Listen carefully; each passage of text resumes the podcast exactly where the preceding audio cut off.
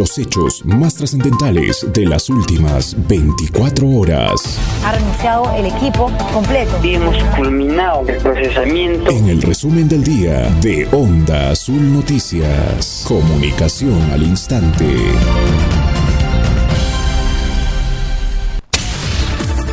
Convocan a reuniones descentralizadas en distritos de Puno para socializar tarifa de pasajes. En Puno, simpatizantes y militantes del Partido Perú Libre piden destitución del prefecto regional y algunos subprefectos provinciales. Consideran que no cumplen con el perfil de asumir dichos cargos. En San Miguel, dirigentes piden que la municipalidad realice informe económico de manera presencial. En Puno, población de Lampa da tregua de seis días para que alcalde de cumpla demandas. En Juliaca, mochila abandonada en banco de esta ciudad genera temor de bomba entre clientes.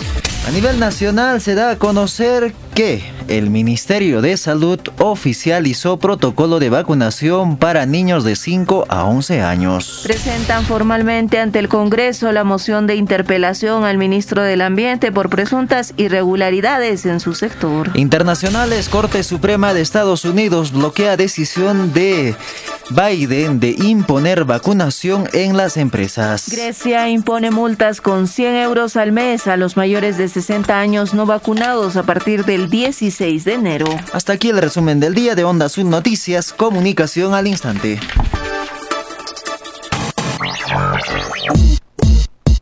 Onda Azul. Onda Azul.